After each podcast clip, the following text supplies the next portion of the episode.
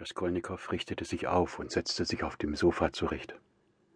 Mit einer schwachen Handbewegung bedeutete er Rasumichin, er möchte den Strom unzusammenhängender und eifriger Trostworte hemmen, die er über Mutter und Schwester ausschüttete, fasste dann beide an den Händen und sah etwa zwei Minuten lang schweigend bald die eine, bald die andere an. Die Mutter erschrak vor seinem Blick. Aus diesem Blick leuchtete eine mächtige, fast übergewaltige Liebe, aber gleichzeitig lag auch etwas Starres, etwas beinahe an Wahnsinn gemahnendes darin. Bulcheria Alexandrowna brach in Tränen aus. Avdotja Romanowna war blass, und ihre Hand zitterte in der ihres Bruders. Geht in euer Absteigequartier.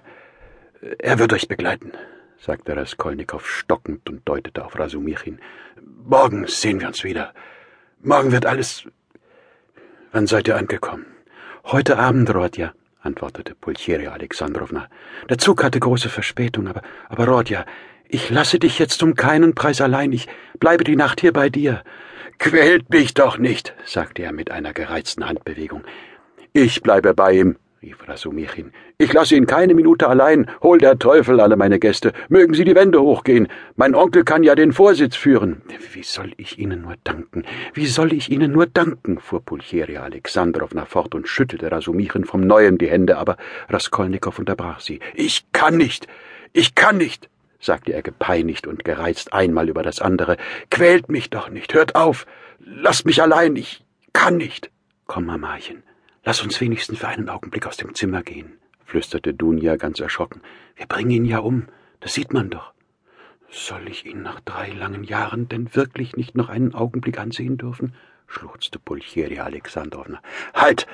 Raskolnikow hielt sie wieder zurück. Ihr sprecht immer durcheinander und dann, dann verwirren sich meine Gedanken. Habt ihr Luschin schon gesehen? Nein, Rodja, aber er weiß schon, dass wir da sind. Wir haben gehört, Rodja, dass Pjotr Petrowitsch so gut war, dich heute aufzusuchen, sagte Pulcheria Alexandrowna mit einer gewissen Schüchternheit. Ja, er war so gut. Dunja, ich habe ihm heute gesagt, ich würde ihn die Treppe hinunterwerfen. Ich habe ihn zum Teufel gejagt. Aber Rodja, du willst doch nicht. Du willst doch nicht etwa sagen, fing Pulcheria Alexandrowna erschrocken an, verstummte aber nach einem Blick auf Dunja. Avdotja Romanowna sah ihren Bruder aufmerksam an und wartete, was er noch sagen würde. Nastasia hatte beiden Frauen von dem erfolgten Zusammenstoß erzählt, so viel sie selbst davon begriffen hatte und wiederzugeben vermochte, und beide hatten in ihrer ratlosen Bestürzung und in der Ungewissheit des Harrens Schlimmes durchgemacht. Dunja, fuhr Raskolnikow mühsam fort, ich will diese Heirat nicht, und darum musst du diesem Luschin morgen gleich beim ersten Wort eine so deutliche Absage geben, dass er sich von jetzt an weder sehen noch riechen lässt. Mein Gott, rief Pulcheria Alexandrowna, aber Bruder, überlege dir doch, was du da sagst, fuhr Avdotja Romanowna auf, gewann jedoch gleich darauf ihre Selbstbeherrschung wieder. Du bist jetzt vielleicht nicht ganz in richtiger Verfassung. Du bist angegriffen, sagte sie sanft. Du denkst wohl, ich fantasiere. Nein, du willst Luschin um meinetwillen heiraten. Aber ich nehme dieses Opfer nicht an und darum schreibe einen Brief mit einer Absage. Morgen früh gib ihn mir zum Durchlesen und damit fertig. Das kann ich doch nicht, rief das Mädchen gekränkt. Mit welchem Recht? Dunjetschka, du wirst ebenfalls zu aufgeregt. Hör auf, Dunja. Siehst du denn nicht? Und die erschrockene Mutter stürzte auf Dunja zu. Ach, es ist doch wohl besser, wir gehen. Er fantasiert, schrie der angetrunkene Rasumichin, sonst würde er doch nicht so reden. Morgen hat er all das dumme Zeug vergessen.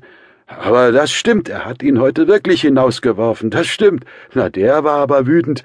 Er hat ihr ganze Reden gehalten, wollte sein Licht recht leuchten lassen, und schließlich musste er doch mit eingezogenem Schwanz machen, dass er wegkam.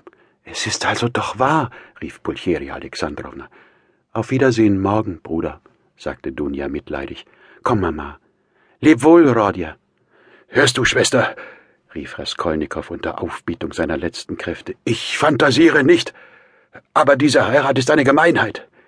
Vielleicht bin ich selbst ein gemeiner Mensch, aber du sollst nicht. Schon einer allein.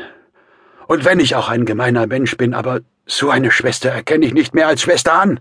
Entweder ich oder Luschin. Jetzt geht. Du hast wohl den Verstand verloren, du Despot, brüllte Rasumichin, aber Raskolnikow gab ihm keine Antwort.